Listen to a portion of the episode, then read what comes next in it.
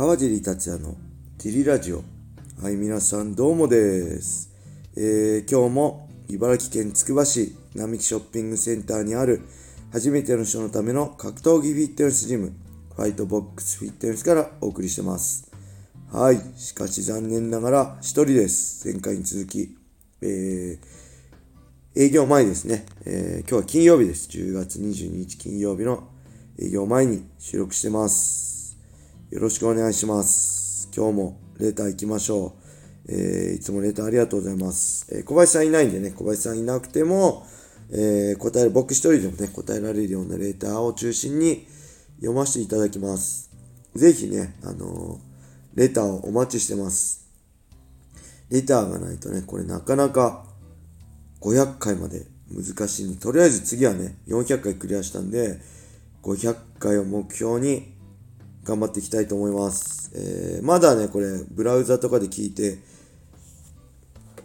くれてる人は、まだアプリをね、ダウンロードしてない人、ぜひ、スタンド FM を、っていうアプリをね、えー、ダウンロードしていただいて、えー、川尻達也をフォローしていただけると助かります。えーとね、なんか今ちょうどツイッター見たらね、スタンド FM が資金調達してましたね。えー、株式会社スタンド FM は、えー、Z ベンチャーキャピタル株式会社を引き受け先とする10億円の資金調達を実施、および、これなんだろう、UUUM 株式会社音声サービス REC REC. を受け継いだと。浄土した、浄土されたっていうことですね。なんで、これからね、どんどんスタンド FM も大きくなっていくかもしれないんで、まだって人はね、ぜひスタンド FM のアプリを、えー、ダウンロードして、川地達也をフォローしていただけると助かります。よろしくお願いします。そんなわけで、えー、今日もレター行きましょう。えー、ジリさん、コバさん、お仕事とラジオお疲れ様です。えー、ラジオ、えー、と、これが408回、本当におめでとうございます。かっこ400丸の丸の部分にレター読んだラジオの回数の数字を入れてください。笑い。えー、レターネーム。記念日は多い方がいいですよね。です。えー、ちょっとは足立光先生の漫画のようなレター感になってたら嬉しいです。笑い。えー、FBF のインスタを見てると、あれ、川尻さん、相田光夫先生のファンなのかな？という印象を逆ハートお尻マークと一緒に受け取ります。合ってますでしょうか？また、コバさんはおそらくフォトショップかイラストレーターの達人かと存じますが、合ってますでしょうか？えもし可能なら、秀逸なデザインな勝利の V ネックシャツなどをベースショップで販売していただけると幸いです。難しいですかね？えー、大丈夫です。人間だもの。はい、ありがとうございます。えー、足立光っていうのはね、あのー、まあ、今の子、人たちは知らないかもしれない。タッチとかね、野球漫画、スポーツ漫画を描かせて、スポーツ、なんだろう、胸キュン映画ですね。恋愛とかも混じったね、僕大好きな、えー、漫画家ですね。えー、そして、相田光夫って、これ多分インスタのストーリーですね。は、えっ、ー、とね、僕じゃないですね。これ小林さんがやってくれてるんで、あのー、インスタの普段、普通のは僕アップしてるんですけど、ストーリーは小林さんがやってくれてるんで、あの、僕はね、相田光夫って人間だものの人ですよね。ほとんどわかんないです。興味ないですね。うん、逆、ハートの尻マークは、僕がサイン作った時、えー、当時総合格闘技トップスの色川っていうね、プロになった選手に、ハートを逆にしたら尻マークになるからいいんじゃないの？って言われて、あ、確かにと思ってそこから尻マークをつけるようになりました。えー、で、V ネックシャツね、あるのかな？あったら作れると思いますけど、まあ、小林さんに聞いてみますね。はい。ありがとうございます。では、もう筋いっちゃいましょう。えー、川尻さん、小林さん、お疲れ様です。えー、ラジオ楽しく拝聴させていただいてます。自分は社会人になって10年経ちますが、えー、仕事行きたくないなとか、仕事辞めたいなと思うことが何度もありました。えー、しかし、その度に格闘技の試合を見て勇気をもらい、自分も頑張らなきゃと感じ、なんとか今に至ります。そこで質問なのですが、川尻さんは練習行きたくないなとか、格闘技やめたいなと思ったことはあるでしょうか？もし思ったことがあれば、その克服方法等を教えていただけますか？よろしくお願いいたします。はい、ありがとうございます。えーとね、かっこよくね、そんなことないですって言われ、言えたらね、いいんですけどね、めちゃくちゃありますね。もう、なんだろう、特に、練習行きたくない。20代の頃はね、もうほんとね、ありました。もう、あもう体疲れてるし、行きたくないなと思って、特に、試合前とかはね、めっちゃ追い込むんで、もう体、すごい疲労してるんですけど、それでも僕、休みなしでやってたんですよね。週7練習やってて、で、大体ね、3週間か1ヶ月、4週間ぐらいね、週、休みなしで練習やってくるとね、あのー、ほんと体動かなくなる時あるんですよ、もう。で、その時にやっと1日休み入れて、みたいな。で、その後もね、そういう風にやってるとね、すごい疲れてる時に、ある時、その、なんか体が軽くなる時あるんですよね。2、3、2週間ぐらい追い込んでる、休まずやってると、すごい、あれ？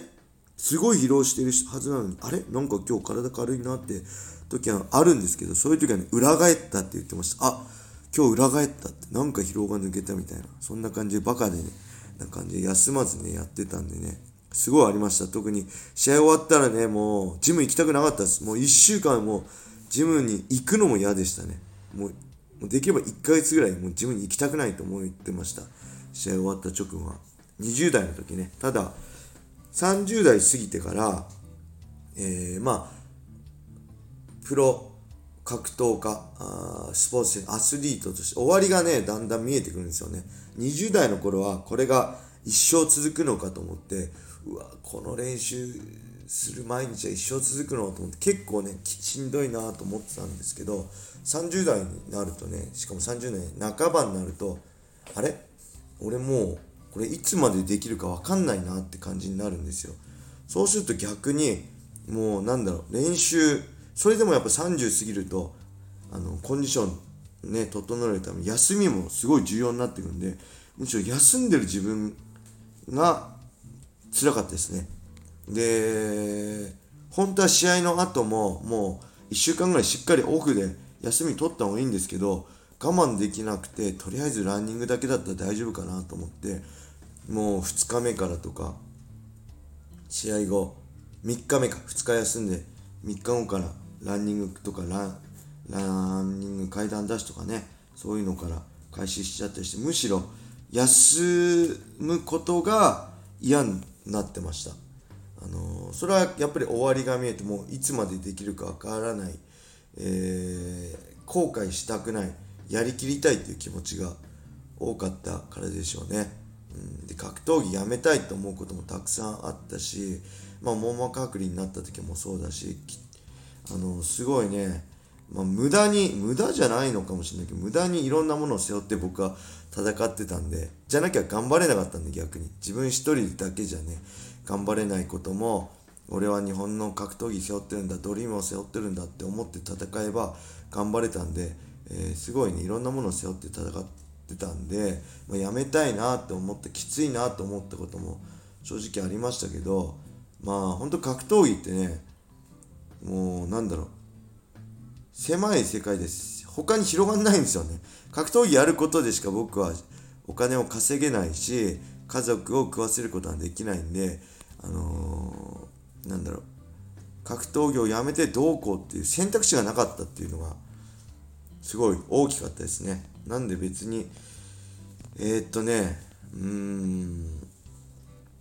行きたくないなって時は休めばいいと思うし、あの、辞めたいなって時も、やめてみ、や、やめ、すぐ辞めるのはね、良くないんで、とりあえず、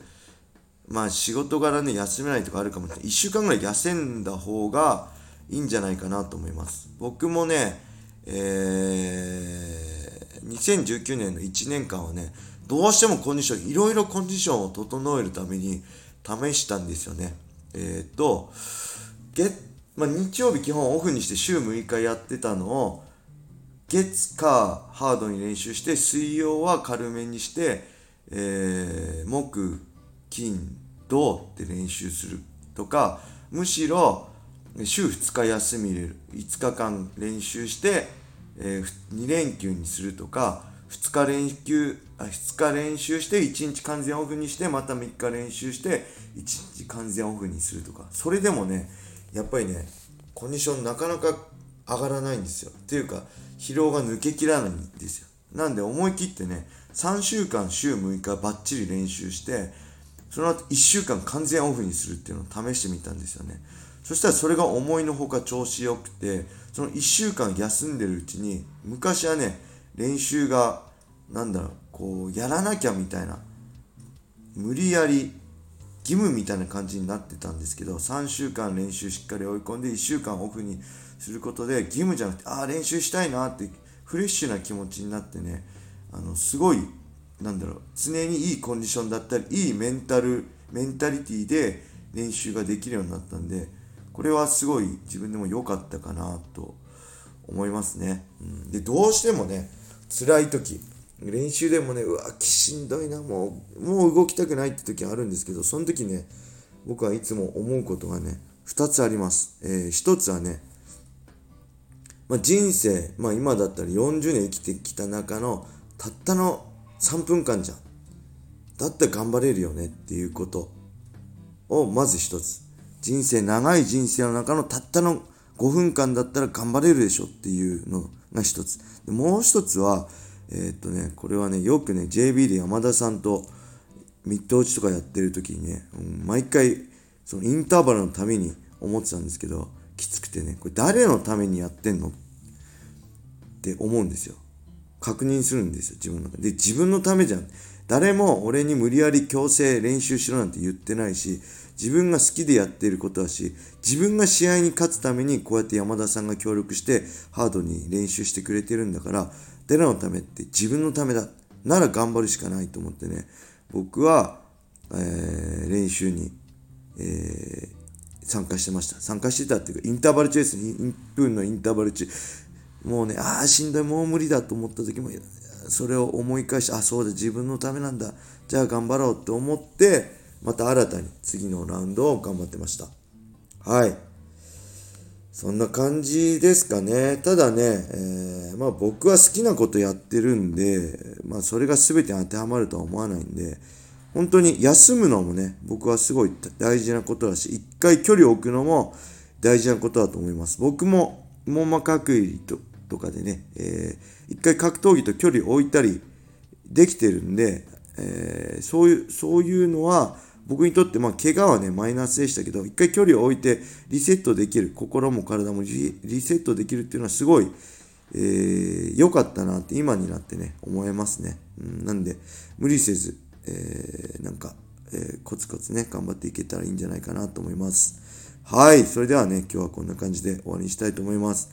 皆様、良い一日を。まったね